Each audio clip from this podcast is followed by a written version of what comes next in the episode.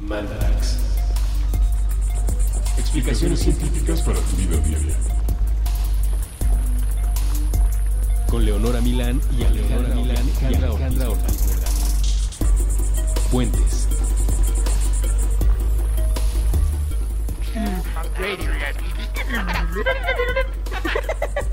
Hola, Leonora. Hola Alejandra. I am Robert Cole Colgrich. I am Yara Bumbrad. Así no se llama. Ya, ya, el que Ah, yo sí. digo sí. El tuyo no lo sé. Ya. Robert Colgrich. Colgrich. Algo así. Robert sí. Este no es un programa de Radiolab versión pirata mexicana. Si es la primera vez que sintonizan puentes a esta hora en particular, si es que nos están escuchando a la hora oficial de estreno de los Mandarax, este es un programa de divulgación de la ciencia que sí ama Radiolab, pero que mm, explica las cosas un poquito diferente y desde otras perspectivas, porque además, pues, región 4. Porque más no tiene la producción de radio. No tenemos a NPR de- detrás y todos los presupuestos Exacto. para traer, qué sé yo, a la creadora de CRISPR a platicarnos cómo lo hizo. Pero bueno, somos un programa muy bonito que se llama Mandarax. Hemos grabado 99 episodios, o por lo menos eso hicimos Sí. antes de lo que denominamos la Pausarax, que fue un, pues, Periodo de pausa ajá. en las grabaciones de este programa. Porque teníamos un proyecto que sigue siendo súper secreto y queríamos como terminarlo antes de volver a, a, pues, retomar las grabaciones, porque decidimos que no nos daba la vida para hacer ambos al mismo tiempo. Ahora, con la sorpresa de que no terminamos ese proyecto paralelo y que sigue en pendiente, Pero lo seguimos haciendo. Exacto, y ya Sí. decidimos que gracias a que ahora tenemos una productora estrella que se llama Sofía Y que está aquí con y nosotros. que está aquí con nosotros, ya podemos hacer mandalax mientras hacemos el proyecto súper secreto. Sí, la verdad es que la ayuda de Sofía está increíble. Y gracias a ella pudimos volver. Ahora, en lo que nos fuimos, pasaron un montón de cosas en la CDMX. Ah, sí, ¿qué pasó? Pues el temblor, es verdad. Puente se cambió de oficina, ahora ya la sede de Puentes a la de es- enfrente. sí, es, es distinta. Eh, Otro temblor. arrancaron las campañas políticas, que es una cosa un poco latosa. Ah, sí, es una cosa horrible. ¿Cuándo nos fuimos? No sé. Yo tampoco. Llevamos, según yo, como un año en Pausarax. No, no, no, no. ¿Seis me- menos. seis meses? Seis meses puede que sí. Sí, puede que sí. Sí. Bueno, calculen que en esos seis meses estuvimos meditando con mucha calma y mucho zen, como por supuesto, digo, sobre todo Ale, que vive en Valle de Bravo, puede alcanzar en, su- en su día a día. ¿Qué iba a ser el tema del Mandarax número 100, que además es un número muy bonito, y es el primero de esta segunda etapa? Y vimos que un Mandarax que tuvo mucho éxito y además recomendaciones y que además Sofía nos hizo ver que iba a ser un buen regreso fue el de Rock en tu idioma. Entonces hoy les traemos... Volumen 2. sí, justo hoy les traemos como en el compilado original de la música en español que se llamaba Rock en tu idioma, que tuvo varios volúmenes. Les traemos el, pues sí, el volumen 2. Que además incluye no solo éxitos del rock en tu idioma, sino de otros géneros musicales en tu idioma. Como el- en particular el pop de los 90 en tu idioma. Y algo que no sé si es pop o no, ya lo verán. Sí. Eh, hay varios de los temas que, que tocaremos que tal vez ya, si usted es un fiel radio escuchada de Mandarax, habrá por lo menos medio escuchado, pero les traemos un, un punto de vista nuevo y fresco, aún cuando tal vez ya hablamos de algunas de estas cosas, como por ejemplo el tema base de nuestra primera canción, que es el tema clásico de los 1980 Beber de tu sangre. de los amantes de Lola. De verdad que yo no conozco tanto de la música, ¿eh? No puede ser. En ningún idioma, creo. O sea, ni en tu idioma ni en otro. Esto es porque eres originalmente de Guadalajara y ahí se oía otra cosa que no era rock en tu idioma. No. Sí, hasta mi papá era un exponente del rock Es en tu cierto. idioma. Más que nada, tu dinastía del rock en tu idioma me sorprende que no hayas tenido como mucho input. No sé, creo que desde siempre me gustaron los Smiths y ya. No puede ser. no puedes haber tenido como 10 años de haber estado escuchando a Morrissey. No, la verdad no escuchaba Morrissey a esa edad, pero bueno, luego hablamos de lo que escuchaba. Ok. La cosa es que la canción de los amantes de Lola, pues básicamente dice que el vocalista podría gritar Podría gritar. que me dejes beber, de- ¿no? De tu sangre. Ajá, Porque la sí. canción es beber de tu sangre. Sí, eso es lo que él Y- quiere. Exacto, y en los 80 las canciones como se llamaban era lo que decía, no había misterio. Lo cual está bien, que está muy creo. bien, claro. Lo que nosotros hicimos entonces fue hacer una evaluación de qué tanto mal le podría o bien hacer a ese vocalista beber de la sangre de Si la realmente persona. alcanzara su deseo. Exacto. Que grita. Que gri- podría gritar, pero en Pero realidad sí grita. grita. O bueno, canta. Canta medio gritonamente. Sí, sí. Entonces, bueno, primero hay que entender eh, a la sangre. Sobre todo los tipos de sangre, porque es una cosa que cuando te van a hacer transfusiones o cuando hay alguien en el hospital te piden de un tipo en especial. Lo cual, pues como que medio se entiende que si no es de ese tipo algo malo podría pasar. Esto tiene que ver con dos factores distintos. El primero, con unas moléculas que se llaman aglutinógenos, que son un tipo de antígeno.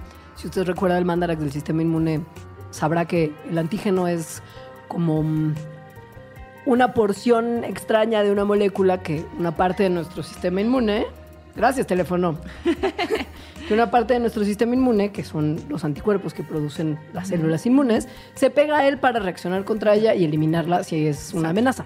Entonces, los aglutinógenos que están en los glóbulos rojos funcionan para nuestro cuerpo como algo no como no ofensivo, digamos, nuestro cuerpo no lo reconoce como extraño y lo ataca, Los que son de nuestro propio cuerpo. o de por lo menos nuestro tipo de sangre. Ajá. Hay dos tipos de aglutinógenos en los glóbulos rojos, los tipo A y los tipo B.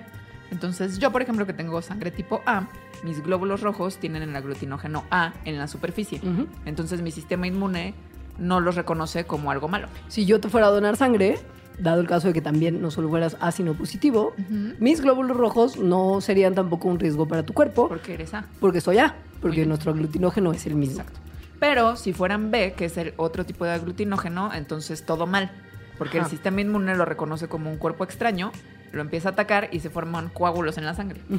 Ahora, otra manera no solamente de identificar el tipo de sangre, sino también que tiene como su importancia en si puedes recibir sangre de ese tipo o no, es justo la proteína llamada RH, que es el RH positivo y el RH negativo. Quiere decir que si la tienes, eres positivo. Si no tienes la proteína RH, eres negativo. En mi caso, yo sí tengo la proteína RH. Yo también. Y entonces tú y yo podríamos compartir sangre. Yo podría beber de tu sangre si yo fuera el vocalista de los amantes de Lola. Mm, Más o menos.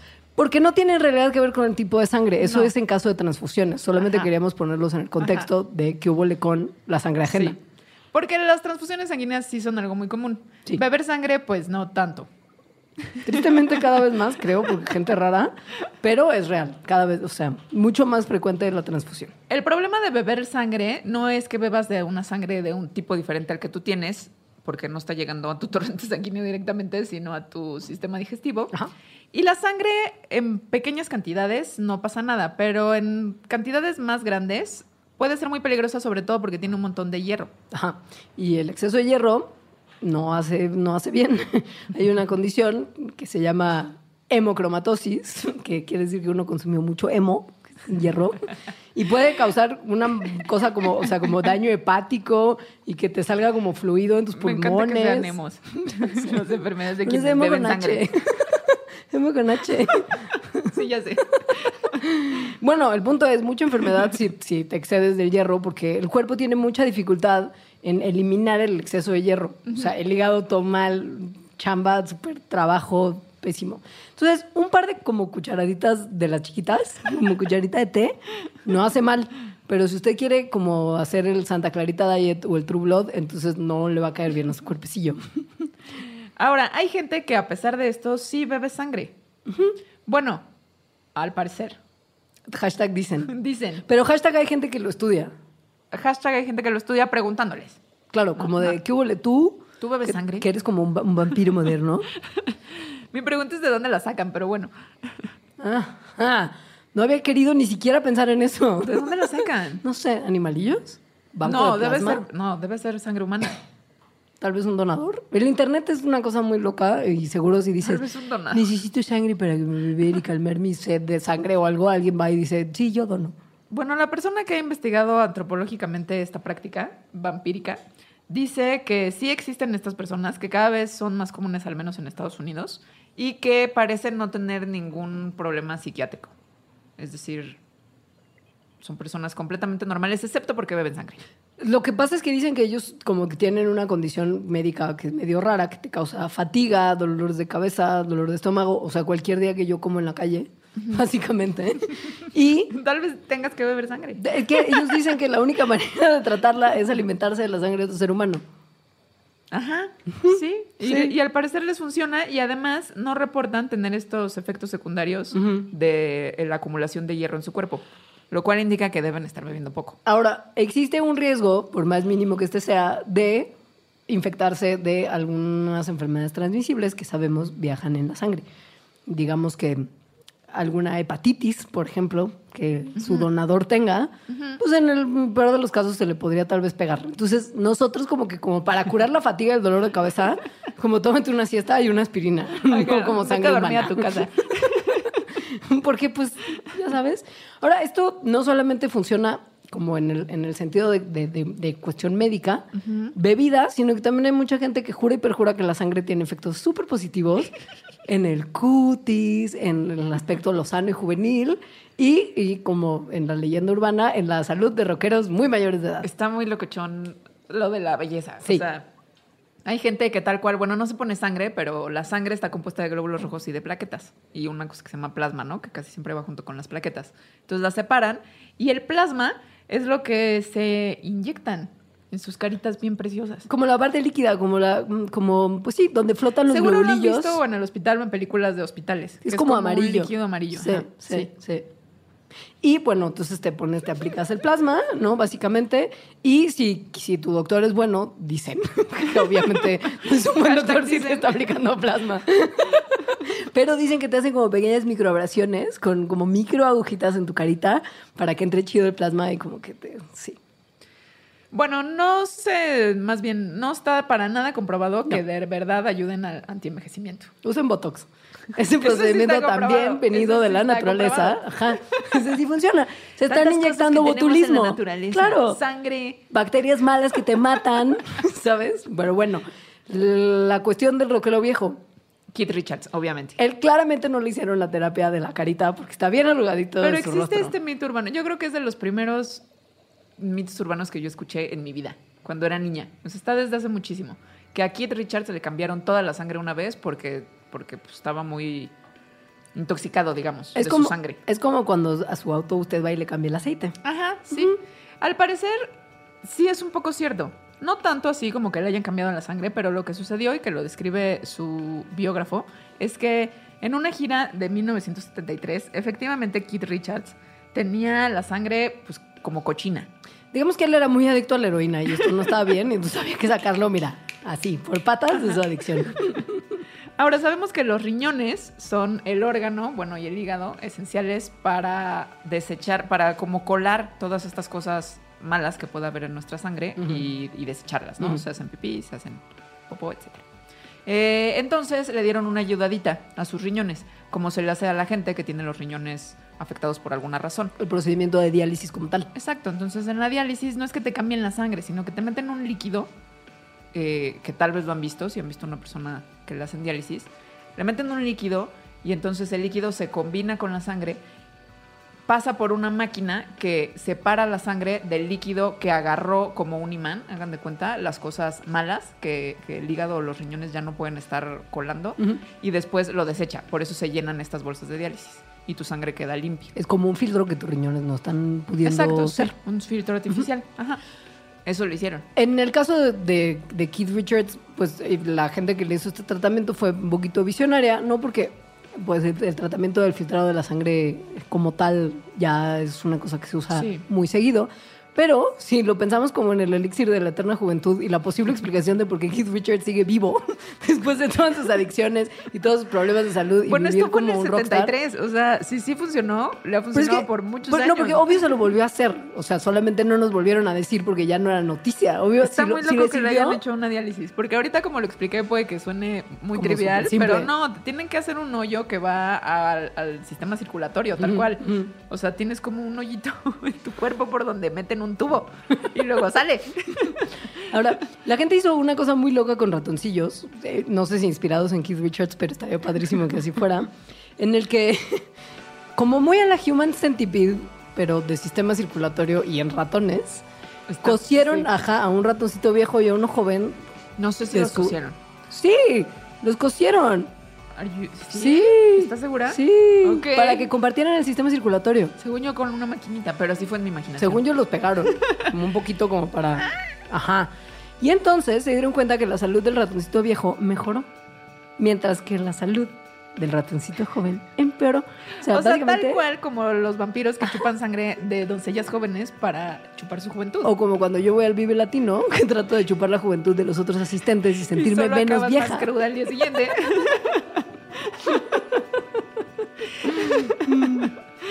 Entonces, bueno, como vieron esto, que no sé por qué motivo se les ocurrió que dos ratones, uno viejo y uno joven, podían compartir el sistema circulatorio y ver qué pasaba. ¿Qué hubo con coserle el sistema ah, circulatorio? Si pasa algo, entonces ya tenemos una pregunta de investigación interesante. Eh, que tiene que ver con la sangre, ¿no? De compartir sangre de joven a un sangre viejo. Entonces empezaron a inyectarle sangre de ratón joven a los ratones viejos. Y se dieron cuenta que efectivamente los ratones viejos rejuvenecían de cierta forma. O sea, su memoria era mejor, su salud en general. El problema es que, pues, hay que, o sea, esto podría servir en humanos.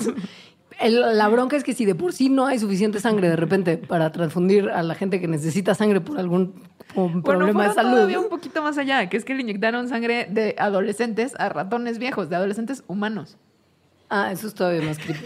Pero bueno, pon tú que eso sí, o sea, sí, sirve. Claro, pon tú que si, si, lo hacen en humanos, imagínate, el, problema es de dónde saca sangre, porque ya me imagino a todas las señoras copetudas de Polanco corriendo a su clínica favorita por unas bolsitas de sangre. De jóvenes. Para, para inyectarse la juventud de alguien más. Sí. El chiste es que la sangre tiene que tener algo que haga esto, ¿no? Y eso es lo que se pusieron a investigar. Entonces, vieron que... Em, hay células madre en la, en la espina dorsal que producen todo el tiempo, o bueno, durante toda la vida, células rojas, glóbulos rojos y glóbulos blancos, es decir, las células del sistema inmune. Hematopoyéticas son las células madre que hacen eso. Porque hemo y pollo, ¿ok? ¿Y pollo? Sí, no tiene nada que ver. Mientras avanza nuestra edad, las bromas se vuelven peores, como acabamos de observar. Y nuestras células madre hematopoyéticas más lentas. Exacto. Bueno, empiezan a declinar en número y sí, se hacen más lentas las que ya existen. Entonces, si, si eso pasa, pues hay menos glóbulos rojos, que es una de las causas por las que las personas viejitas les dé anemia con mayor facilidad. Y o una de las causas por las que sus sistemas inmunes sean peores o no trabajen tan bien porque tienen menos células inmunes. La cosa es que pues básicamente mientras uno tenga menos celulitas, se va haciendo más viejillo, no puede pelearse contra las infecciones, todo bien. Y lo que es interesante siempre es ver qué es lo que está pasando dentro de la médula espinal con estas células y por qué ocurre esto, ¿no? O sea, no nada más es como de, uy, pues no hay estas, o sea, estas células ya no, y entonces ya. ¿Cuál es la razón de que las células madre más viejas se hagan más torpes o más lentas? Resulta que tienen mucho, niveles mucho más bajos de una proteína que se llama osteopontina. Bonito nombre. Sí, ¿no? y la gente que estaba haciendo todos esos estudios gore se dio cuenta, inyectando células madre a ratoncitos que no tenían esta proteína osteopontina, se dieron cuenta que sus células las células madre, estas que inyectaron, rápidamente envejecían. Las que, las que no tenían. Exacto. Entonces, claramente se dieron cuenta que... Y cuando le ponían en, un, en una caja de Petri... Osteopontina directa, se dieron cuenta que ya no envejecían tan rápido y empezaban a producir glóbulos blancos como, glóbulos blancos como, cualquier otro. Exacto. Y como cualquier otra célula que sí, tuviera esta proteína. Entonces, ¿qué hubo con si haces un suplemento que tenga osteopontina para rejuvenecer tus células madre, hacer que tu sistema inmune sea óptimo y lo sano como el de una quinceañera y todas tus células sanguíneas también y te ahorras el Keith Richards? Al final hay un montón de dinero en la investigación sobre belleza sí. y, cosas militares, ¿no? Pero sobre belleza hay un montón. Pensé que estabas como hablando de investigaciones de belleza y cosas militares ah, a la vez. Ajá. Y yo no se me ocurre común, pero sí, todo bien. Entonces, nada, pues beber sangre podría... Pero bueno, sí, podría ser un tratamiento de belleza, pero también podría ayudar contra la anemia o para que las personas adultas mayores no tengan estos problemas inmunes tan severos. O enfermedades vulnerables. Claro, o enfermedades sanguíneas que tienen que ver con una mala producción de las células que en nuestra sangre flotan. Como el plástico flota en el agua. Ah, uh. En honor a los 30 años de Fobia, que se reúnen además con la alineación completa para un concierto que promete ser épico en el Palacio de los Deportes, elegimos este tema de, creo que si nos están oyendo, invítenos. Paco, Leo, queremos ir a su concierto. Pero bueno, esta que creo que es de su primer, no, de su tercer disco, el Leche, se llama Plástico y es una historia muy triste de que un niño se Es mete al agua. Sí, pero, pero es un drama que para mí era como el posible desenlace de cualquiera de mis De vacaciones vacación, si yo sí. no era una niña responsable. Yo tenía mucho este miedo y además como desde niña he sido así muy responsable y, y así. Ujú. Era como, no, nadie se meta al agua, por favor. Y entonces mis amiguitos se metían o mis primos y yo ahora como, es que puedo morir. Ya sé. La canción no ayuda porque básicamente el niño protagonista de la canción come, no espera el tiempo que tiene que esperar después de sí. comer, se mete al agua y entonces Muere. Y Muere. la moraleja es hay que nadar en plástico porque como los flotis, el plástico flota y te hace flotar. Entonces, ¿Es esto verdad? ¿qué hubo con si te metes al agua después de comer? ¿Mueres? Puede ser que sí. Depende. Ajá. No depende de la comida como tal, ni de la nadada como tal. Tiene que ver con la sangre, más o menos, también. Y Entonces, con tal vez si te tomaste unas, unas cubitas para bajarte tu, tu, tu hamburguesita. Pero bueno, cuando hacemos ejercicio, por ejemplo, cuando la gente entra a nadar, y lo que se asume que cuando entras a una alberca o al mar, pues tienes que Moverte para no ejercitarte morir. morirte. Ujú, Ajá. sí. El sistema nervioso simpático, que es parte del sistema nervioso autónomo, o sea, un- una parte del sistema nervioso que hace las cosas fuera de nuestra voluntad, o sea, por sí solito, por eso se llama así, em, estimula unos nervios que van a la cabeza y a los vasos sanguíneos. Ujú. Entonces eso hace que los vasos sanguíneos se contraigan o se constriñan. Entonces, eh, eso reduce el flujo sanguíneo hacia los tejidos. Sin embargo, porque se está haciendo ejercicio, entonces los músculos tienen la señal de, em, bueno, de esta vasoconstricción, pero al mismo tiempo de no, de dilatarse y recibir más sangre. Porque necesitan para Ajá, oxigenarse exacto. porque están haciendo un ejercicio. Pero solo los músculos. Entonces, como el resto del cuerpo tiene la señal de constreñirse y recibir menos sangre, entonces se va como más o menos toda la sangre a la parte que está haciendo ejercicio, que se está ejercitando. El problema es que si estás haciendo la digestión, el proceso digestivo que también requiere mucha energía y mucho oxígeno, requiere un poco de lo mismo, que es que la sangre se vaya a los órganos digestivos para mantenerlo trabajando a nivel óptimo. Entonces, ven cuál es el conflicto, ¿no? Hay músculos pidiendo mucha sangre y hay sistema digestivo pidiendo mucha sangre. Lo que puede pasar entonces, si está ocurriendo la digestión y ejercicio al mismo tiempo, es que haya calambres. Ajá, que es lo que en realidad te mata, no te mata la comida, te mata que si se te como que acalambra el, el, el pues cuerpo, imagínate que se te acalambra una pierna y estás escapando de un tiburón. no te puedes mover, no la puedes estirar y además el resto de tu cuerpo les ha pasado que se despiertan en la mitad de la madrugada con un calambre Uy, y todo sí. su cuerpo se hace bolita como si fueran una cochinilla por el dolor del calambre. Sí. Si eso pasa en el agua, no tienes la capacidad real, o sea, como que para salir y tomar aire. Y además te pueden dar calambres también en el estómago, ¿no? Que es muy Sí, doloroso. todo mal. Entonces, bueno, sí es riesgoso, digamos, pero en realidad, ¿cuánta gente ha muerto de esto? Básicamente, y ahí es donde está bien interesante. Eh, los estudios que se han hecho igual y no son tantos, porque... No hay gente que se haya muerto de esto. y además porque como que no metes a gente a hacer ejercicio cuando acaba de comer para ver qué le Bueno, pasa y pero se no muere, hay ¿no? reportes tampoco. claro, claro. Eh, la cosa es que eh, hay, por ejemplo, un gastroenterólogo que trabaja en NYU que mm, mm, después de estudiar un poquito como todo este fenómeno, vio que son realmente pequeños para los que son nadadores re- como de, de re- de recreación. O sea, si no, usted Para no es un- nosotras. Claro, como, como, como, como gorda en la playa que te eches como vas a flotar como una O sea, ballena si medio no eres varada. Michael Phelps. Exacto. Exacto. Entonces, básicamente, no se muere. Estoy viendo a registros, a- al parecer, menos del 1% de las personas ahogadas en Estados Unidos se han ahogado después de comer algo. A menos que, y esta es la parte bien interesante, se haya usted tomado sus cuitas. exacto, que esa comida haya incluido alcohol. Un estudio de mm, cientos de muertes por ahogamiento que lanzaron en California vio que el 41% de esos ahogamientos tenían que ver con consumo previo de alcohol. Es un montón. Es un montón. Entonces, no, no te puedes morir o es muy poco probable que te puedas morir porque te dio un calambre después de, porque después de comer inmediatamente te metiste a nadar, pero sí por borracho. Ahora, ¿No? si llegas a Que morir sí llegas a morir. Por borracho o por lo que sea en, En el, el agua, agua. esta es la parte gore del asunto. Que hay, está que, padre. hay Ah. que analizar la parte Ah. de la canción de Fobia y qué fue, como, qué pasó con el pequeño protagonista ahogado después de que se nos fue. Bueno, murió, ¿no? Sí. Murió en el agua. Entonces, cuando un cadáver, bueno, cuando una persona se vuelve cadáver, muere y está en el agua, comienza a hundirse porque el aire que está en los pulmones se empieza a llenar de agua y entonces se hunde en el mar o en la alberca. y permanece sumergido hasta que las bacterias, que como ya les hemos dicho también en Mandarax, viven en nuestras pancitas. Bueno, y en todo el cuerpo. En todo el cuerpo y en la cavidad del pecho, empiezan a producir gas, varios gases como metano, dióxido de carbono. Como perrito de carretera que se infla. Ajá. Y esto hace que el cuerpecillo flote a la superficie como un globo. Ahora, flota a la superficie como un globo y como en, el, en la cavidad del pecho es donde se juntan más gases, más que en las extremidades, entonces esa es la que tiende a flotar más. Tiene más bacterias, producen más gas. Ajá. Y tiende a voltearse con la cara hacia abajo porque los brazos y las sí, los brazos básicamente y la cabeza tienen mucha más movilidad hacia enfrente que hacia atrás. Entonces el cuerpo, que ahora es un cuerpo tal cual inerte, se mueve hacia adelante y así es como salen todas las películas.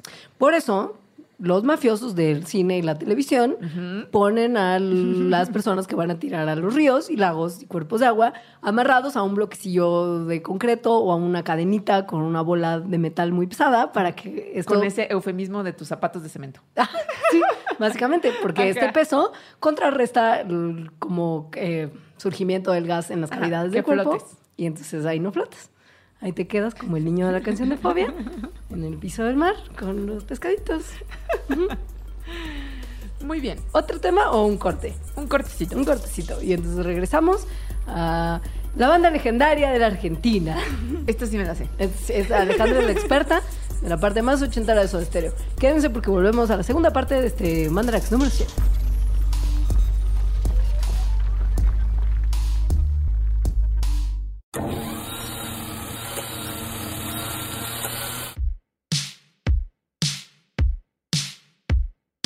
La mujer lee un volumen de historietas en su estudio del tercer piso. Se levanta la bocina derecha de los audífonos. Piso. Cree haber escuchado el timbre de la puerta. ¿Quién podría ser? Piso. No espera a nadie a esta hora de la tarde. Pájaros y después silencio. Puede volver a la página.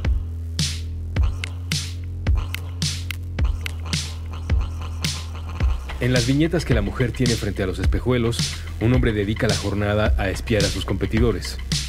El negocio de la pintura vinílica no es lo mismo desde el año fiscal previo. Se necesitan medidas radicales. La intención de no ser descubierto o reconocido hace al hombre caminar al interior del cine. Piensa que desde allí podrá enviar mensajes a sus socios con mayor comodidad. La atención del sujeto está en la pantalla que tiene en la mano no en la que llena de luz la habitación. En la película, una mujer tiene un álbum para niños sobre el regazo. En ese cuarto hay varias literas y ella está al centro, en una silla de madera. El vestido azul marino tiene estampadas unas flores rojas grandes. Los chicos escuchan la historia que sale primero de la página para salir después de sus labios. Había una vez un hombre que vivía enojado con el mundo.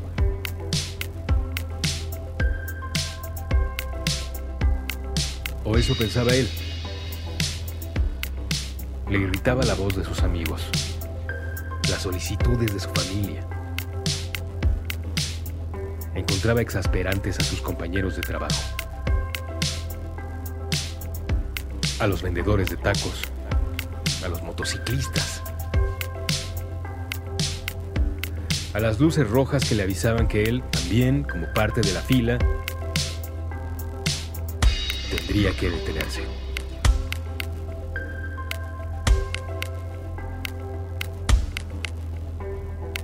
Un día, antes de llegar a su cubículo, encontró una libreta. Buscó entre sus colegas al propietario. Ninguno admitió ser dueño del cuaderno. Pasaron semanas y nadie se acercó a su cubículo a preguntar por el artículo extraviado. Otro día, el hombre tuvo curiosidad lectora. Lo que encontró entre una mayoría de páginas blancas fue un instructivo. Lo leyó y el sujeto no pudo hacer más que seguirlo, como si una voluntad externa estuviese a cargo de sus decisiones. Realizó las acciones indicadas por el cuaderno. Fue complicado seguirlas la primera vez. El esfuerzo le hizo sudar. no estaba acostumbrado a hacer lo que esos renglones le indicaban. Comparaba la sensación a encontrarse en otro país cuya lengua le resultaba desconocida. Pero realizar la tarea una vez le permitió llevar a cabo tres repeticiones. Y esas tres se convirtieron en cinco. Y cinco en diez. Diez en hábito. El mandato del cuaderno extraviado señalaba. Durante una hora. Una vez a la semana. Solo una hora. No más. El poseedor de esta libreta deberá escuchar a otro ser humano. Puede ser un amigo cercano, un desconocido o cualquier cosa en medio. El poseedor del cuaderno no interrumpirá a su interlocutor. No tratará de contradecir sus puntos de vista. No buscará imponer al otro su visión del mundo. Por el contrario, dedicará esos minutos a tratar de hacer propia la perspectiva ajena. La repetición le permitió comprender que no era un humano enojado con la vida ni con sus amigos, que la mayoría de sus compañeros de la oficina eran buenos tipos con deseos similares a los suyos. No, no estaba enojado con los demás, sino con él mismo, porque dejaba pasar los días sin hacer las cosas que más le gustaban. Piso, gustaba, que más le gustaba. Piso, gustaba, que más le gustaba. Piso, que más le gustaba. Piso.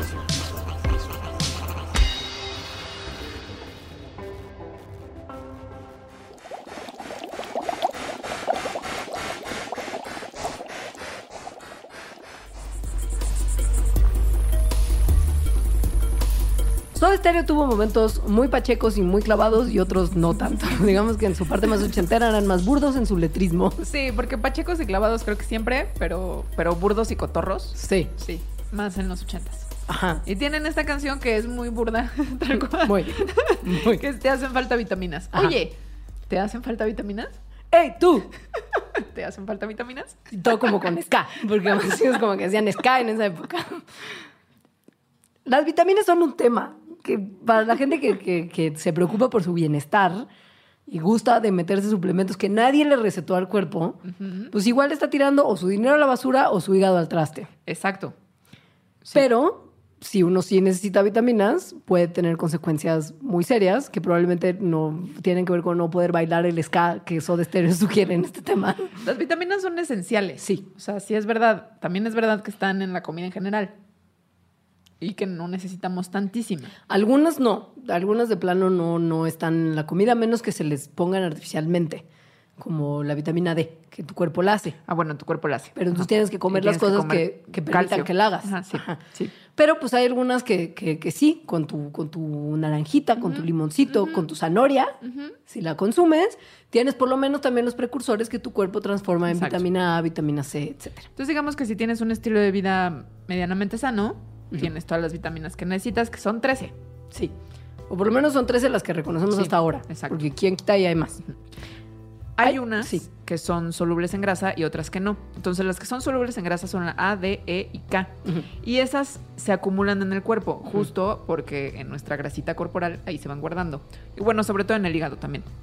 El hígado es quien, si uno tiene un exceso de estas vitaminas, tiene que hacer la chamba doble de digerirlas, porque como no están solubles en agua, no se van con el pipí, como las que sí son solubles en agua. Que son la B y las B. Las C, Digo, las C y las porque B. la B y las B son, Sí, la B sí, las son B. muchas B, pero... Entonces, si uno come muchas vitaminas en general, tiene de dos. La primera es que las que son solubles en grasa se quedan y su, su hígado se rompe el hocico por tratar de digerirlas. Y puede ser muy peligroso. Y la otra es que está haciendo usted pipí súper caro. Porque probablemente el suplemento no le salió todas. barato. Ajá, y las está literal orinando. Pipí como tal, vitaminado. Entonces, bueno, si te hacen falta vitaminas, como en la canción de Soda Stereo, tú. te va a dar una anemia por deficiencia de vitaminas. Esto no está chido. No. Hay ciertas vitaminas en particular que justo eh, son más notorias sus deficiencias, como el folato, que viene Es por el ácido ácido fólico. fólico como tal. Que es una B. La B12, que es otra B, y la vitamina C. Tal vez usted recuerda ese tema Que de... justo como- son las solubles. Exacto. Tal vez usted recuerda ese episodio del, del pasado donde la gente que los que iba en viajes de barco muy largos y los piratas como Uh, tal, que el no- exacto, que no tenían acceso a fruta fresca, entonces por deficiencias vitamínicas les daba esta enfermedad horrenda del escorbuto que creo que se hacía que les cayeran los dientes y cosas. Sí, se inflaman las encías y se caen los dientes. Y como dato curioso, los humanos y los eh, conejillos de indias somos los únicos mamíferos que no producimos la vitamina C y la tenemos que ingerir. No, Sí, los conejillos de Inés, ¿qué culpa compartimos tienen? eso. es una mutación que ocurrió en ambos linajes. Bueno, en el caso de las anemias de vitaminas, que no son necesariamente el mismo tipo de anemias que cuando uno no está consumiendo suficiente hierro y las anemias que producen algunas enfermedades de la sangre, eh, se puede corregir muy fácil con un suplemento de vitaminas que su doctor le recete. Aunque sí se parecen un poco a la anemia de Sí. hierro, porque en realidad cualquier anemia es que los hay algo mal con los glóbulos rojos. ¿no? Entonces, nada más que la de vitaminas es porque no hay suficientes vitaminas para producir glóbulos rojos sanos. Fíjese usted qué chistoso. Fatiga, falta de como capacidad de respirar, el mareo, Ya hacia dónde una palidez, un latido cardíaco irregular, que tu pérdida de peso, probablemente que hay un dolor de pancita, no lo sabemos, debilidad muscular, entumecimiento. Cambio ¿eh? de personalidad, que ¿Qué? de eso habla Soda Stereo. Y de eso habla también la gente que Los consume vampiros. sangre humana para sentirse mejor. Que probablemente, pues si tienen una anemia producto del hierro y comen algo que está alto en hierro, como sangre, pues se, se mejora, ¿no? Tal vez, Básicamente no sé, creo que esa gente estamos- tiene anemia. Y no va al doctor. Y, no decide comen espinacas. automedicarse Y con de- personas. y en vez de ir al mercadito por su manojo de espinacas, van a quién sabe dónde a, tener, a conseguir sangre humana. al dark web a pagar en Bitcoin. en vez de los cinco pesos que le costaría. Gente mensa. Pero bueno, como ellos usted, si se está automedicando con vitaminas y está tirando su dinerito a la basura, porque tal vez no las necesite, piénselo bien. Y si se las come en exceso le puede dar hipervitaminosis. Lo cual está muy mal. Muy. Son problemas muy graves que ocurren principalmente por la acumulación de vitamina A y vitamina E. Que son las que no se digieren con el agua como Exacto. tan fácil, sino que tu cuerpo acumula y tu hígado tiene que eliminar. De hecho, se ha visto que los suplementos de estas dos vitaminas podrían estar incrementando la mortalidad. De la E incluso se habló de cáncer en algún momento, como de las incidencias más altas en cáncer, porque la gente hubo un momento que se estaba dando suplementos de vitamina E para la piel joven. Bueno, y de vitamina A también. La vitamina A la recetan también mucho para la piel, sobre todo acné, y además hay unas formas que son como más intensas, que son los isotretinoides. Y son unos tratamientos muy intensos que tienen que estar checando el hígado cada mes y cosas así. No sé si ya lo hablamos, pero nomás para que usted lo sepa, si tiene gripa la vitamina C no se la va a curar. Esto es bien importante que lo Eso sepa. se sabe. El científico frito que ganó dos premios Nobel, sí, pues no está Pero por frito otra cosa. por otra cosa, que, que hizo los estudios de la vitamina C, Linus Pauling, no midió bien la cantidad de vitamina C que estaba usando para sus pruebas clínicas. Y además él era como un loco de la vitamina C, ¿no? El- Es que justo hizo estas, estas pruebas echando como toda la vitamina C del mundo a células y en concentraciones altísimas que son tóxicas para el cuerpo, sí hay una como evidencia de que puede eliminar como al virus como tal o algo Porque así. mata a todo. Porque es demasiado alta y es como veneno. Entonces él como que vio estos resultados y dijo vitamina C para todo. Y él fue el responsable. De que ahora creamos eso. Exacto, y su tía y su abuela le receten su redoxón cuando está con Yo sí síntoma me lo de la receto, gripa. la verdad, aunque sé esa historia. Porque Pasa ya que- sabes, creencias. Y, y pasa que tal vez en la época en la que mm, eres uno un poco más sujeto a, la gripa, pues no es como cuando se toma el juguito de naranja fresquito en la mañana porque es como de frío. Entonces, tal vez no está consumiendo la vitamina C. Sí. Las frutas ricas en vitamina C, que son las frutas ricas en general, son como más de primavera-verano. Otoño-invierno, usted está atorado con plátano, Sí, ay, manzana. la mandarina, La, la mandarina fresa. nomás. La guayaba tiene mucha vitamina Guácala las guayabas, eso no tiene por qué comérselo nadie. Como un costal de piedras babosas. A mí sí me gustan. Sí, que sientas que se te quede como trozo de la semilla en la muela. adentro y lo tiro. ¡No! ¡Eso es lo peor! Güey, tenemos que comer guayabas en equipo. Tú te comes la como plasta de piedras Sí, es babosas y yo me como la, la- Bueno. la- la carnecita. Sí. Gente loca. Ahora, Alejandra notó que tal vez la canción de Soda Stereo no habla en realidad como yo muy burdamente, casi tanto como ellos. Es que lo busqué en el internet. Claro. Sí. Yo interpreté que hablaba de vitaminas, porque, Que puede ser que sí. porque en los 80, como se llamaba la canción, era lo que decía, Sí. punto. Pero al final de la canción dice, te hacen falta vitaminas, minas, minas, minas. Que en argentino, minas es chavas. Chefs. Chefs. Es. Chicas. Entonces, ¿qué huele con que todos estos problemas de la salud que Soda Stereo dice que es como que básicamente no puedes bailar su ska, tienen que ver no con que no estás consumiendo frutas y verduras, sino con que no estás teniendo tu groove on con Ajá. unas, con Yo unas creo que ladies. es probable, porque esos muchachos de Soda Stereo no se veían como los más feministas del mundo. Ni tampoco. Y menos en los 80. No, no, ni tampoco como los que tenían la mejor nutrición. Ellos estaban como pálidos y así como Sí, anémicos en las vitaminas. Sí, sí, sí, sí. sí. Entonces, eh, ¿qué pasa si no tienes sexo? Hay diferentes cosas que pueden ocurrir dependiendo si uno es un caballero o uno es una señorita. Existe el mito urbano de que si uno es una chica y posee una vagina eh, y no tiene sexo durante mucho tiempo, como que te aprietas. Como que toda la, la- la elasticidad que habías obtenido de tu vida más activa se pierde. O sea, digamos que vuelves a, a revirginarte. Y la, claro, que esto incluye, por supuesto, que la gente que le da alguna importancia a eso piensa que también se te puede Ah, llegar a reconstruir el himen Eso es imposible. cuando dejas de tener sexo mucho tiempo. No, imposible. No pasa ninguna de las dos. O sea, los tejidos de la vagina pueden no relajarse tanto en respuesta a como la prendidez de unos besotes, pero se reentrenan fácilmente. O sea, digamos que con práctica todo vuelve a la normalidad. Mira, Sí. Entonces, Rápidamente. mito urbano no es verdad. Ahora que si usted es un caballero y ha oído que la abstinencia puede llevar a casos de disfunción eréctil, tememos que para ustedes esto puede tener un poquito de verdad. Entonces hay estudios, aunque se han enfocado en hombres de edades más adultas, en los que se ha visto que sí hay una correlación entre dejar de tener sexo y disfunción eréctil.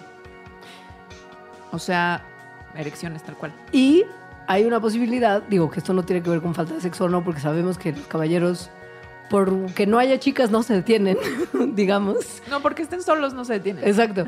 Hay una posibilidad de que las eyaculaciones regulares pueden disminuir el riesgo de cáncer de próstata. Pero justo, vaya, que si hay una señorita buenas noticias. o un caballero ahí como para facilitarlo, da lo mismo. Se, se va a resolver. Ahora, tanto para hombres como para mujeres se ha visto que la actividad sexual regular contribuye positivamente al sistema inmune, es decir, que el sistema inmune funcione mejor. Al parecer, di- hashtag dicen, que estos cambios en mujeres tienen que ver con que si tienes un sistema inmune más sano, es más probable que quedes embarazada. Hay que preparar el cuerpo para el parásito, Ajá. que es el bebé, que mata además tu sistema inmune para que no lo expulses, porque alguien. Ahora, eso está muy bien. Sí. Pero si, er- si has dejado de tener sexo o si no tienes sexo regularmente, entonces quiere decir que tu sistema inmune, a menos que lo entrenes con otras cosas, pues puede que esté un poco peor, que seas más propenso a tener algunas enfermedades o infecciones y pues ya. Y el estrés, porque hay sobre todo, digo, además de que sí, tener sexo puede ayudar a disminuir los niveles de estrés, hay gente que conscientemente para bajar sus niveles de, de estrés busca tener sexo. Entonces la abstinencia, sobre todo para ellos, Les da es más extra estrés, como... es como un círculo vicioso. Ajá. Entonces, bueno, vaya, tómelo en cuenta. Ahora, similar como a lo de las erecciones en hombres, en mujeres pasa algo que es eh, la humedad. O sea, si no hay sexo regular, eh, entonces los órganos sexuales, en el caso de las mujeres, la vagina, pues como que se empiezan a deshabituar. Como que sí, se desacostumbran. Se desacostumbran y entonces en el momento de los besotes y la excitación toma más trabajo que se humedezca. Esto probablemente es lo que se relaciona con el mito urbano de la, de la, preta- de sí, la apretadez. De la revirginización. Ajá. Básicamente no tiene que ver con que nada esté más angosto, sino que no hay un proceso estándar de, de prendimiento. Ajá. Ahora, algo muy evidente es que sin sexo hay menos infecciones. Sobre todo las infecciones sexuales. Por supuesto. obviously. Pero hay otras como bacterianas que tienen que ver con el tracto urinario, que si usted está teniendo como, como mucho movimiento en el área inferior del cuerpo, probablemente algunas bacterias y, y entes que vienen de su ano Se pasan, muevan sobre todo en mujeres, porque Sí. pues, las condiciones del pene y la vagina son muy distintas en términos de uno provee un ambiente húmedo y calentito para que las bacterias digan, "Ah, ah, ah". Y el camino que tienen que caminar es más corto. exacto. Entonces, bueno, si hay mucho movimiento es probable que haya más arrastre de las bacterias y usted sea más propenso a tener una infección. Y finalmente, la inteligencia. Existe el rumor de que si dejas de tener sexo te vuelves más inteligente. Piña. Ajá. De hecho, lo contrario, o más o menos lo contrario. Se ha encontrado que la actividad sexual aumenta el crecimiento de las neuronas en el hipocampo. Ajá. En cambio, la abstinencia no hace nada. No. Piña. Nada en el cerebro. Pero piense que le van a dar menos infecciones. Sí, sí, sí. Yo lo que quiero es eh, dejar de, de- devaluar las cosas poéticas que pudo o no haber tenido Soda Stereo en relación con el heteropatriarcado en los 80 y pasar una canción que de, ver- de veras, de Es veras. más burda aún. Sí, y que justo hablábamos fuera del aire de que yo recién en el Vive Latino 2018 vi a la Cuca en el escenario principal y, ¿Y qué ellos sí cantaron? que no envejecieron bien del heteropatriarcado. O sea, ellos sí que son los peores. Sí, son los peores. Cantaron Cantaron La el son del dolor, cantaron la balada, cantaron la señorita cara de pizza cantaron unas muy, cantaron unas muy feas, que en este momento no me acuerdo cómo, cómo, cómo van, Tienen canciones pero que sí muy son super matches. Sí, sí son. Ahora, la señorita cara de pizza en realidad es eh, como, es, es como una especie de balada romántica en comparación con el resto de su discografía. Rarísima. Y sí, es como realismo mágico, es como 100 años de soledad en una canción sobre pizza. Es como un cómic de Ren y Stimpy. Siempre me lo imagino con dibujos así. Sí, como so- como Ajá, sí. Bueno, la premisa es muy simple. Dicen que su madre durante el embarazo se comió 10 pizzas de un chingadazo y la niña salió con cara de pizza. Y él, que es el novio y que la conquista y porque su corazón y así, la trata súper bien hasta que le da hambre y se chinga una rebanada en sus palabras, no en las mías. Está horrible. Llegué con mucha hambre y me chingué una rebanada. Espero me perdone y no me mande a la... Sí. Ajá. Bueno, Ahora, aquí es de donde pizza. voy a revelar el secreto. Sí. Mi secreto. bueno, mi mamá Ajá. tiene un esposo. que. Se llama Alfredo. A los dos les mando saludos. Ajá. Alfredo toca con la cuca. ¿Qué? Como hoy en día... No creo que en el Vive Latino Ah, haya tocado. ok, ok. Pero sí, hoy en día, sí, es parte de la banda. No sé cómo se llaman esos, de los músicos que a veces van con la banda. como la banda de, gi- de gira. Pues, sí, pues bueno, Bueno, es que la cuca invitados. básicamente ya nada más es José Force. O sea, José Force y a quienes invita a tocar con él. Cuando no está haciendo sus óperas rocks Ajá. del doctor Que Frankenstein. son muy darks. ajá. Muy darks. Entonces, esos músicos invitados, entre esos músicos invitados, está Alfredo, el esposo Ole. de mi mamá, es el guitarrista. Estoy segura que él no tiene nada que ver con la patanería de las letras de Force. No, es reciente, o sea, debe Sí. llevar unos 10 años siendo eso. Bueno, la cosa es, imagínense que esta historia fuera de alguna forma como... Analicemos. Analicemos. ¿Se pueden comer 10 pizzas y que tu hijo salga con cara de pizza? O Yo, yo desde, desde entrada analizaré si se pueden comer 10 pizzas, salvo que sean pizzetas. ya sabes, O o pizza pizzerolas. pockets, o pizzerolas. Yo creo que no. no se puede, yo tampoco creo. Pero sí existe también como este mito de que, ¿no? Cuando una mujer está embarazada y le dicen, ay, se me antoja un no sé qué, o te comes mucho no sé qué, ay, no, porque tu hijo va a salir con cara de sneakers. ¿Nunca has escuchado que No. les dicen que el hijo va a salir con cara de no sé qué? Se usa doble, porque se usa tanto si no te lo comes y te quedas con el antojo, como si sí te lo comes. Ah, to- o sea, no hay man- solución. No hay manera de ganar. No hay manera. En el embarazo nadie gana.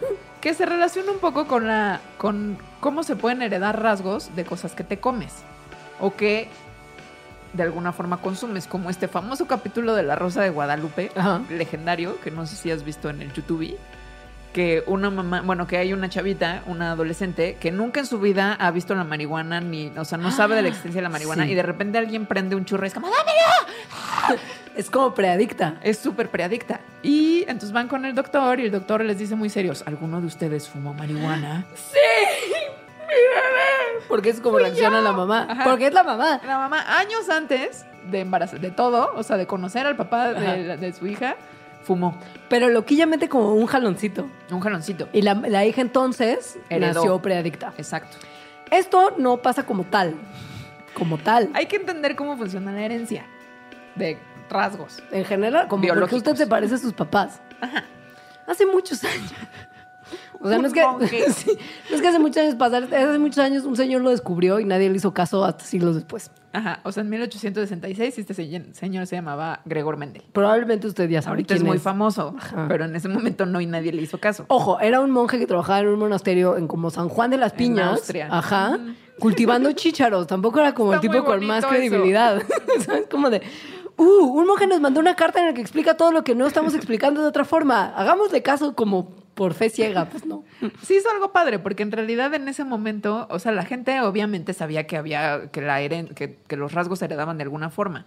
Pero una de las dudas así como más existenciales que se tenía en la historia natural, o sea, de los precientíficos, de los tipos científicos de ese momento, es, decían, a ver, si tenemos un conejo blanco y un conejo negro, van a tener hijitos, los hijos van a nacer grises.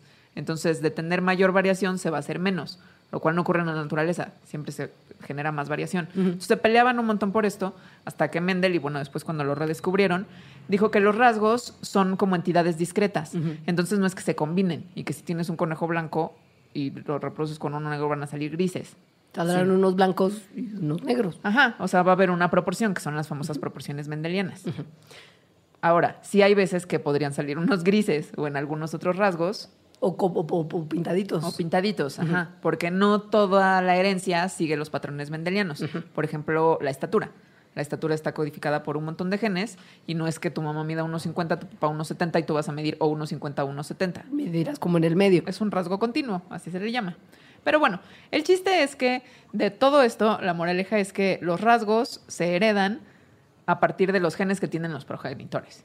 En teoría esto no, no, no hay vuelta atrás. Tus No. papás tenían X genes Y, tú entonces le daste la mitad de tu pues- mamá y la mitad de tu papá.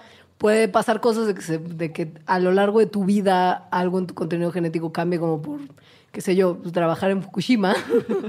y entonces algunas cosas ya no se expresarán tan bien. Pero lo que ya traes como de que ya estás No, armado ajá. así, ya estás. Y lo que le pa- y lo que te pase en la vida no cambia esos genes que le vas a heredar a tus hijos. No. O sea, pon tú que te cortan un brazo por alguna razón, pues no le vas a heredar a tus hijos, no van a tener probabilidad de nacer sin un brazo, porque tu información genética era de dos brazos y ya. O sea, lo que decía este otro señor, Lamarck, que era que las jirafas iban creciendo su cuello conforme se iban estirando para alcanzar las hojitas más altas, no corresponde a la manera en la que realmente se heredan las cosas. No, exacto. De eso podríamos hacer un Mandalex porque es muy interesante. Yo creo que deberíamos. sí.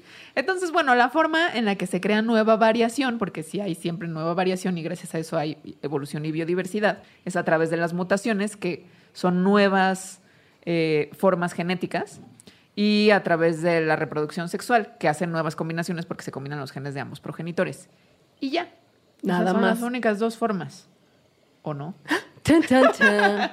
Resulta que tiempos muy recientes, según yo, ¿no? Muy recientes, debe ser de los últimos 20 años. Han empezado a ver que hay ciertas cosas que uno puede hacer, como comer de cierta forma, seguir una dieta de cierto tipo, y que esto Cambian la cuenta. expresión de los genes. Exacto, esto cuenta como un, un- un factor que se conoce como factores ambientales, es decir, cómo lo externo afecta lo que tienes adentro y cómo ciertas cosas como que se prenden y apagan en respuesta a lo que haces en tu vida o las cosas que te afectan externamente en tu vida diaria y cómo esto puede afectar cómo se, cómo se expresa tu, tu información genética y te puede hacer manifestar ciertas cosas que antes no manifestabas. Lo cual ocurre todo el tiempo y desde que nacemos. O sea, una de las razones por las que seamos diferentes ahorita que cuando éramos niños, aparte del crecimiento, es porque aunque seguimos siendo idénticos genéticamente, los genes que se nos han prendido y apagado pues, son distintos.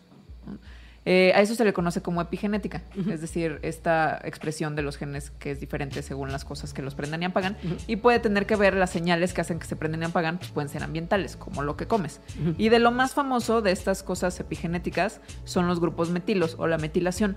Son como etiquetas que se les pegan a los genes y los silencian, o sea, hacen que no se expresen.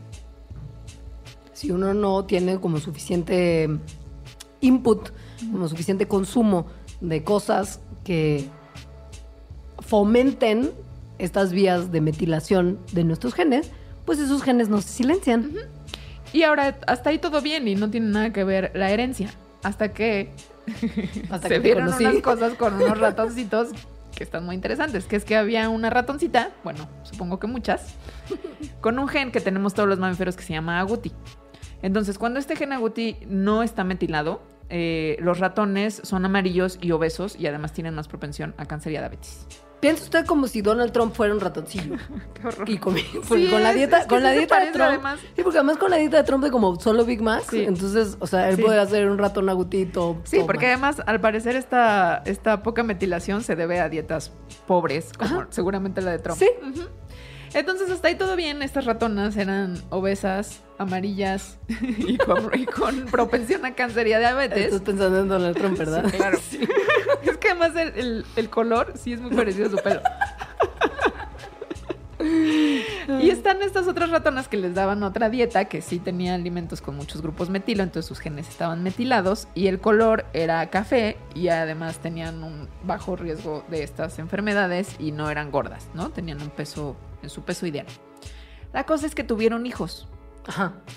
y los hijos nacieron diferentes. ¿Qué? Dependía acaso de lo que la madre ratoncita comía durante el embarazo. Exacto, de la dieta de la madre. O sea, 10 pizzas de un chingadazo, probablemente poco grupo metilo, probablemente ratoncito amarillo y obeso. Ajá. Muchas espinacas y cosas ricas en vitamina B y en ácido fólico, mujeres embarazadas. Entonces, mucha metilación, ratoncitos, cafés, peluditos, delgados, guapetones, acá, Sí. ganadores, Sí. Belinda. Ujú. O sea, de cierta forma es una herencia de los caracteres adquiridos, porque los adquirieron al comer. ¿La como las pizzas. ¿Qué? Todos tenían razón. Más o menos. Más o menos. Pero bueno, esto está bien loco, porque además no solamente es de si comiste cosas con ácido fólico, no. Hay ciertas cosas que no consumimos conscientemente, pero que de repente ingerimos por accidente. Sobre todo últimamente. Ajá, que tienen que ver, por ejemplo, con las sustancias que contienen los plásticos.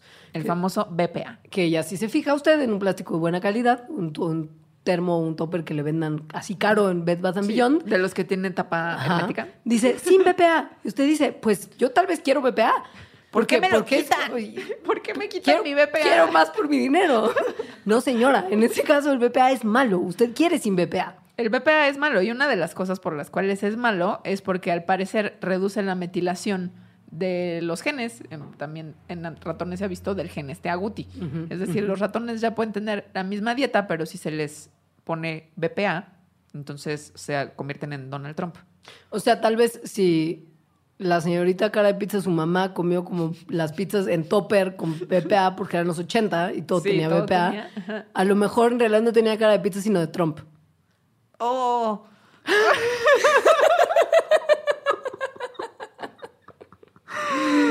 No, lo que mejor me describe es este nuevo emoji que le explota la cabeza.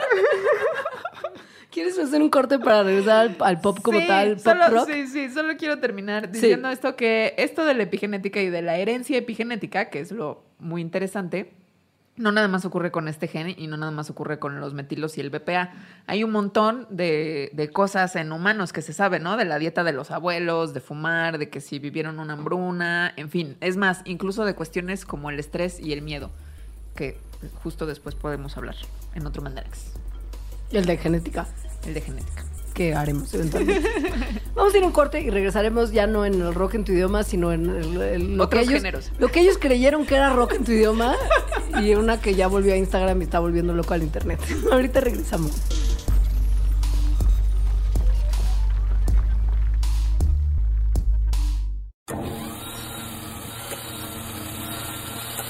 Arbus, arbus supracortical. Aquí todos estamos locos. Con Rafael López. Nuevo episodio todos los viernes a las 8 a.m.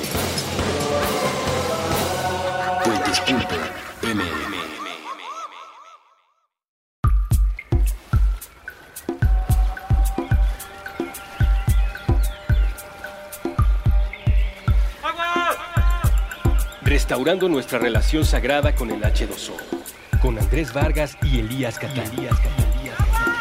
Todos los martes, nuevo episodio a las 9 de la noche. Puentes.me.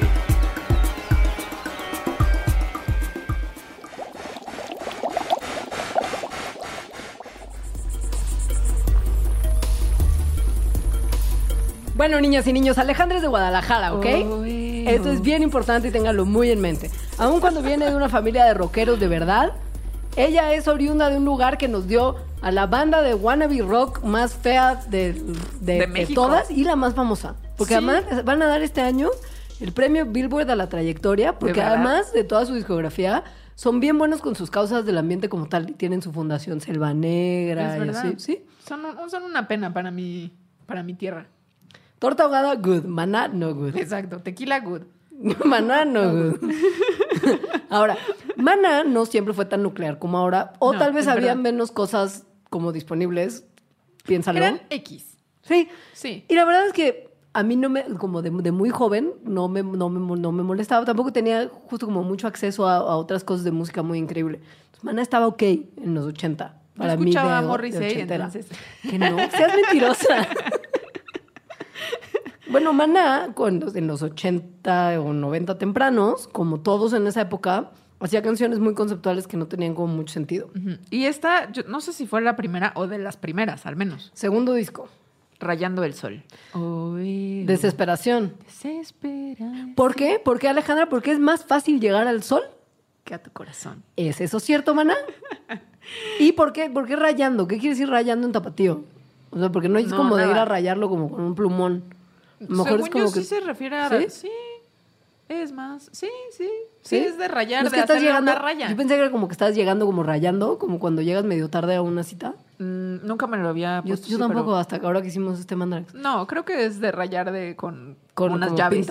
Casi. como que te rayo el coche Ajá, porque, te rayo el coche. porque no me haces caso porque Sí. es más fácil llegar Sí. al sol Ajá. que a tu... Ok, Sí. entiendo. Esto fue una sugerencia de un fan, Sí. esta canción. De un fan de Mandarax, no de Mana. Bueno. Tal vez de los dos. Wow, wow, wow. Ahí se juntan los círculos. Wow, wow, wow, wow. ¿Qué tendrían en común Leonora y Alejandra con Maná? Ese fan. el sol es un, es un, mire, Una usted, estrella. es muy bonito el romance de que la persona amada es tan, tan difícil de conquistar que es más fácil llegar al sol que su corazón. Es, es, tiene un punto. Pero, el sol, Es, pero es completamente falso. o sea, sí. El, el- el sol es una estrella que está muy lejos y está muy caliente. Sobre todo muy caliente. O sea, es grandota, sí, Es muy grande. Mide 1.4 millones de kilómetros de ancho. Nada más. O sea, le, caben 109 planetas tierras en su superficie. Y le cabrían muchas más si fuese hueco, pero no es hueco. Está lleno de gases así en hervidero, súper calientes, que ocupan el 99.8 de la masa del Sol. O sea, es una bola de es una gas cosa muy loca. A mí me cuesta trabajo entenderla. A mí también. Ajá, porque es, es eso, es como mucho gas que alcanza una temperatura de 5500 grados. Centígrados, no Fahrenheit, porque o sea, sabemos que Pero- cuando uno pone en además- Fahrenheit siempre sí. son números No, súper no, grandes. Pero En la superficie. Porque si te vas hacia adentro, se pone más caliente, llegando a los 15.5 millones de grados. ¿Qué hubo ¿Cuánto con, es eso? ¿Qué hubo sea, con la astronomía que podemos saber eso? O sea, alguien logró inventarse un método para ir a medir el la temperatura del núcleo del Sol. Yo creo que si se equivoca por unos 5 millones no pasa nada. Da O sea, igual. ajá. ¿Quién- quién es, se como cuando, es como cuando te dicen cuánto dinero tiene Slim. Es como, ah, Milloncito ¿Cuánto más, ¿Cuánto menos. es que, no, que ya no está en el número uno de la Forbes que en el dos. Da igual. Es muy, muy rico. Y el sol es muy, muy caliente. Entonces pasan unas cosas muy locas en Muy. el Sol, sobre todo en el centro, donde todo el tiempo están habiendo como bombas atómicas, o sea, reacciones nucleares de fusión que convierten el hidrógeno en helio y eso genera mucha energía. De hecho, es justo lo contrario de las bombas atómicas, porque ¿Ah, las sí? bombas atómicas son re- re- re- reacciones de fisión, en el que un Ah. átomo muy pesado se divide en unos más pequeños y esa reacción de división libera mucha energía, pero genera basura, basura nuclear, los- los- lo, que se, lo que se sobró. La fusión, que es la energía nuclear del futuro, si algún día logramos como tener un mecanismo que la haga bien, Tal vez eso sea rayar el Sol. pues sería, mira, ser- si, si Sol es los millones del Ajá. dinero de la energía renovable, sí, desarrollar energía de fusión es rayar el Sol. Porque lo que hacen es juntar átomos como más chicos Que en uno más hidrógeno. grande. Y esto libera todavía más energía que la fisión, pero necesita una cantidad muy grande de energía para que se logre fusionar. Entonces, lo que no se ha logrado todavía es tener esa reacción, porque ya se ha logrado funcionar átomos, pero no que logren liberar más energía de la que se invirtió en Ya. fusionarlos. Entonces, Es una mala inversión. en aún. este momento es un gasto Sí. energético, Ajá. pero si logran poner la cantidad de energía suficiente para fusionar átomos y que esa energía liberada haga que se fusionen más y se genere como una cadena de fusión, podrías tener un sistema de creación de energía limpia, porque no tiene basura nuclear, y extremadamente energética que podría resolver todos los problemas de necesidades de energía Ay, humanas. ya lo hagan los científicos. Eso es lo que pasa en el Sol. El Sol es el reactor de fusión que puede servir como más inspiración para la gente que está desarrollando estas Otra vez, tecnologías. todo está en la naturaleza. Yes, hermanos. Pero bueno, entonces la cosa es que se está pasando esta reacción en el centro del Sol, se genera mucha energía y las partículas de luz que se llaman fotoncitos llevan esta energía de adentro para afuera, a- como la partecita de arriba, y ahí los muchísimos gases que están como, como en ebullición la llevan todavía más hacia la mera superficie. Y este viaje, que parece muy simple, que es del centrito del Sol al No, exterior del Sol, locura. toma millones de años. Toca millones de años de esas partículas porque además de ser muy largo van perdiendo un montón de energía. O sea, por eso también es la pérdida de temperatura de 15.5 millones de grados a 5.5 de en el Exacto. centro a 5. Ujú. punto- a 5.500 en la superficie. Igual es muchísimo. Muchísimo. Por lo tanto, ha sido muy difícil acercarse al sol. Y nos queremos acercar al sol para comprenderlo mejor porque intervienen un montón de cosas de, de la Tierra. Tal vez su Facebook le haya puesto en alerta de las tormentas solares en fechas recientes. las tías y las mamás, saludos ma, son muy propensas a preocuparse cuando... Y los tíos y los papás. Y los tíos y los papás, claro, claro, pues, este... eh, de preocuparse cuando alguien en Facebook comparte una nota de que va a haber una tormenta, como una tormenta solar, y entonces todas las telecomunicaciones se van a ir al traste.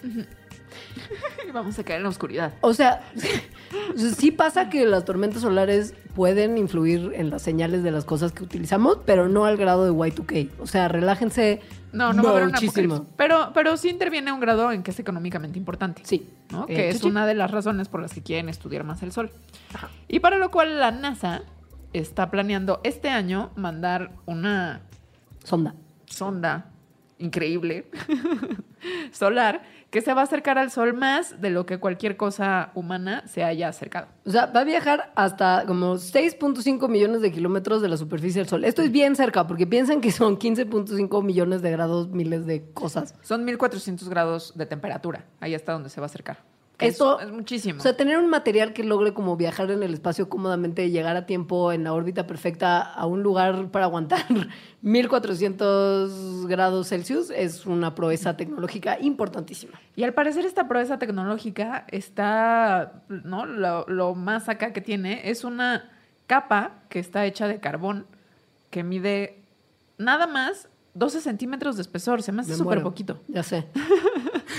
O sea, es como, y esto lo vamos a lograr con 12 centímetros de espesor. Porque, ¡Wow! Sí, no puede ser una cosa tampoco muy pesada ni tan difícil Claro. de lanzar. O sea, Ajá. tiene que ser un material delgado y súper resistente. Sí. Entonces, se va a quedar siete años dándole vueltas al sol. Muchas vueltas al sol. Y va a mandar información. Esto es bonito para todos los hippies que están allá afuera que celebran su vuelta al sol. Aquí lo van a poder medir con base en la sonda. Pero bueno, increíble porque además va a llevar también telescopios que nos van a permitir tener imágenes que con un alcance como nunca antes visto del sol. Ajá. Y su Facebook de sus mamás, papás, tíos y tías va a ser muy repleto de fotos solares. Entonces, esto es lo más cerca que algo humano se ha acercado al sol. Ahora, si usted no va a llegar al sol porque no trabaja en la NASA, pero tampoco le están dando como mucha cabida en su relación romántica, pare. No means no.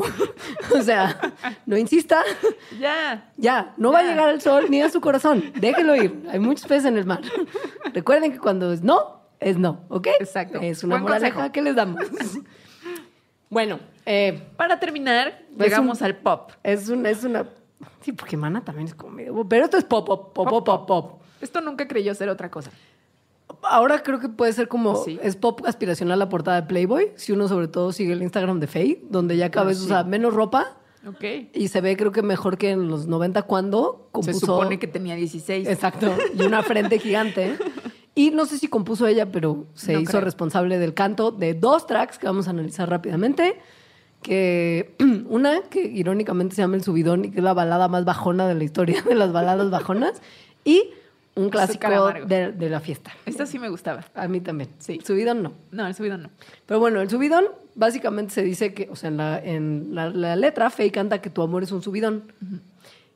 ¿Qué pasa cuando uno se enamora que sí siente el subidón como tal? Creo que ya hemos hablado mucho en Mandarax de esto. Hablamos, tuvimos el Mandarax de- del amor. Eso. Entonces, esto es un resumen. Básicamente tiene que ver con hormonas, que su cuerpo se llena de las hormonas cuando recién está conociendo a En alguien. particular de una hormona que se llama adrenalina. Esta adrenalina es responsable de que usted, sobre todo en el pasado, cuando tenía como...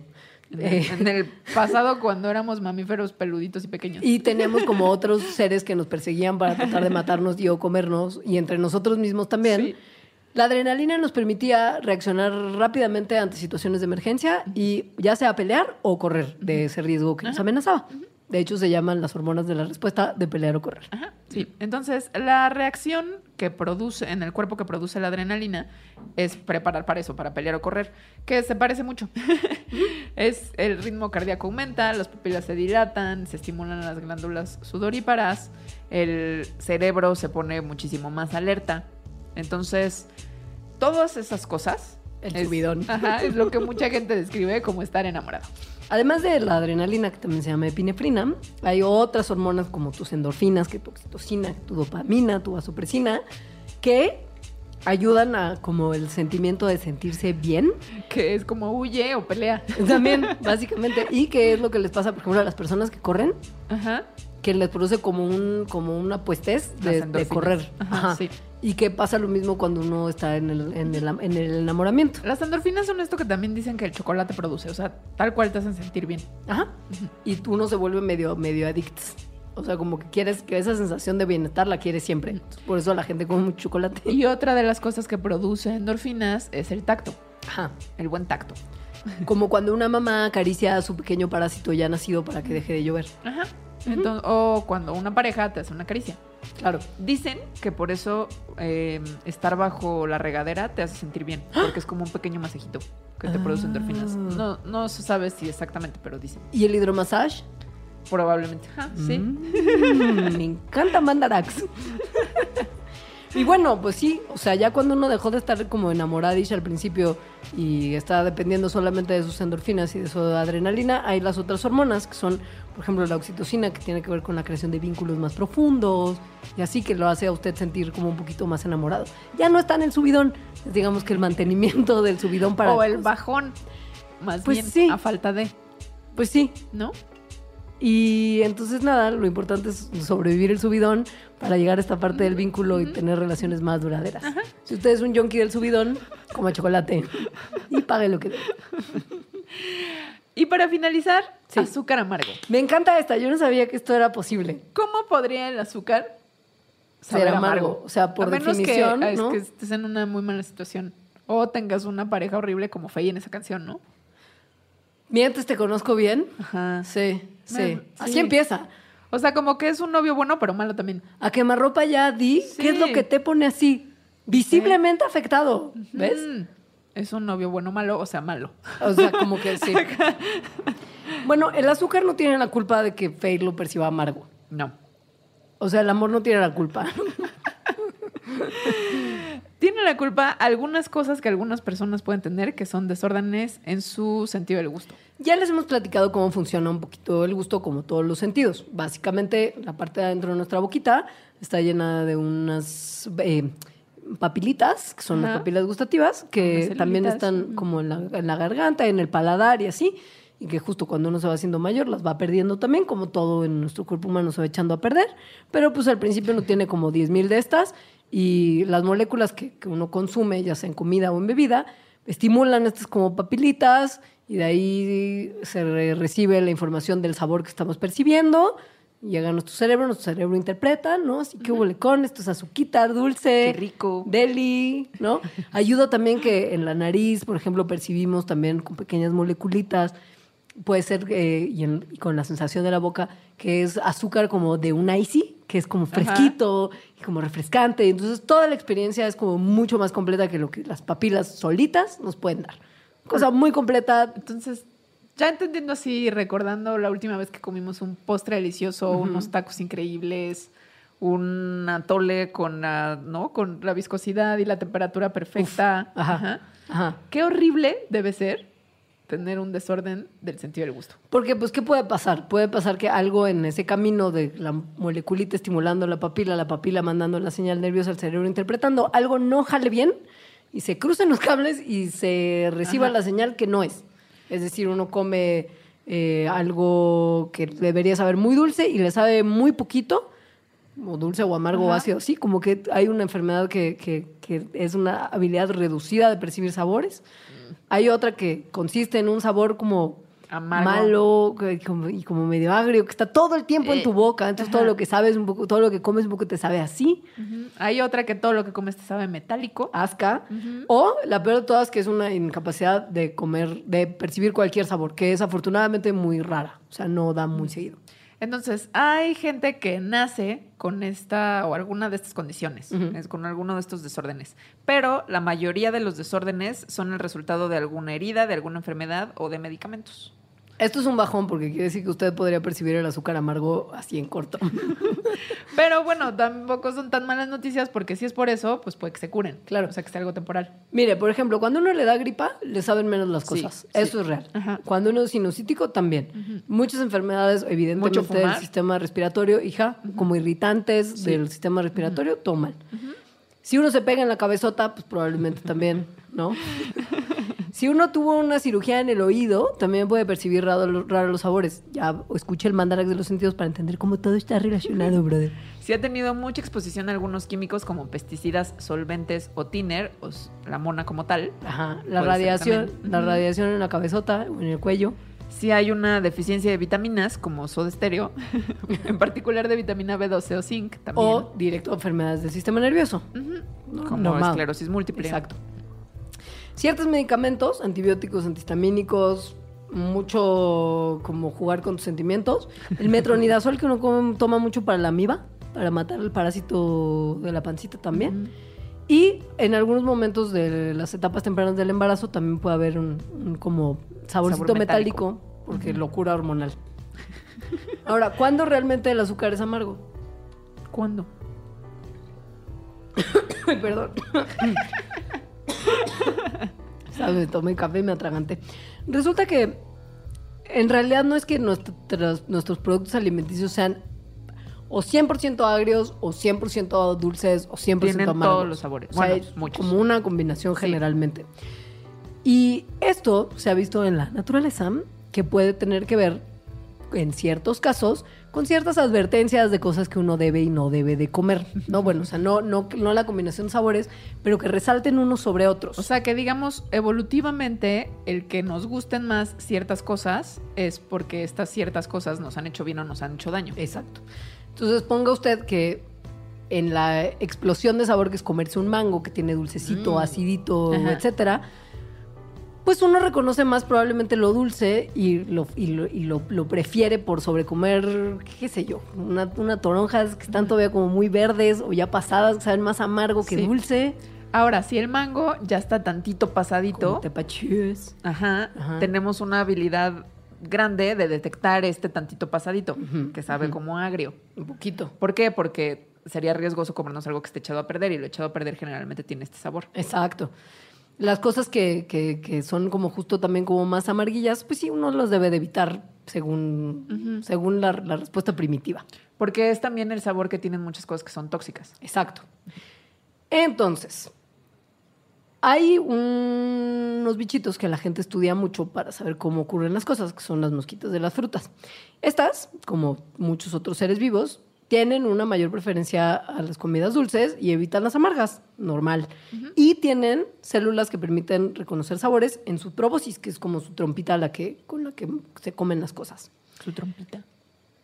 Para analizar las preferencias de comida en las moscas y de ahí construir mapas de neuronas que corresponden a qué pasa cuando uno detecta qué sabor, eh, los investigadores han pues hecho un montón de cosas muy locas y lo que han logrado es tener ya un sistema como muy creativo y muy inteligible de cómo el cerebro reconoce las cosas dulces y amargas y tiene una preferencia por ellas.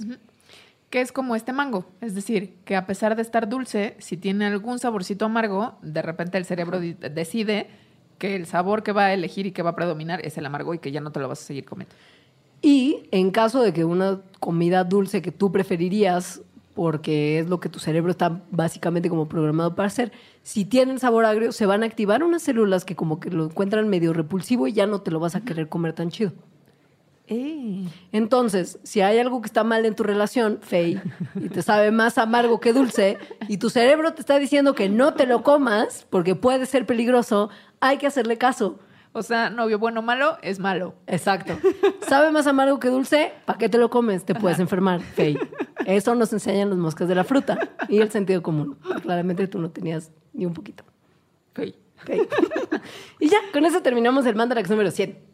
Muchas gracias por escucharnos. Estoy muy contenta de volver. Yo también aprendí muchísimo hoy y recordé mucho de lo que habíamos escuchado en Mandarax anteriores, que por cierto es algo que usted puede hacer si se mete a puentes.me diagonal Mandarax. Ahí están los otros 99 episodios para que se ponga al corriente. Y esperamos que este Mandarax ya no tenga ninguna pausarax. Al menos no en el próximos años. Si es una pausa, que sea una breve pausa. De una semana. Como de vacaciones. Sí, Sí, sí. y que ya terminamos el proyecto. También. El proyecto B. También. Queremos agradecerle una vez más a Sofía, que nos hizo Gracias, el paro de Sofía. la vida produciendo este programa y haciéndonos La vida más la fácil. vida mucho más fácil. Y sobre todo gracias a ustedes por su preferencia y su paciencia. Digo, y si usted es nuevo escucha, pues por habernos descubierto. Como siempre, pónganos cosas en la bitácora, bueno, no en la bitácora, en los comentarios que hay ahí en la página de Puentes o en nuestras redes sociales, que de Twitter es arroba mandarax, en Facebook es mandarax lo explica todo. Piensen que ahora tenemos ya una serie de temas que queremos tratar porque hemos cu- cultivado muchas preguntas que responder en estos meses. Pero si usted tiene algo que le gustaría, como tal vez que fuera Un parte tema. de un Mandarax o que constituyera un Mandarax entero, mándenoslo en comentarios. Sí. Y las redes, arroba Mandarax y diagonal Mandarax lo explica todo en el caso de Facebook, son los lugares donde usted nos puede contactar, además de nuestras cuentas personales. La mía es arroba alita-emo. Y yo soy arroba Leos. Y Muchas gracias. Adiós. Mandarax. Explicaciones científicas para tu vida diaria. Con Leonora Milán y Alejandra Milán y Alejandra Ortiz. Puentes.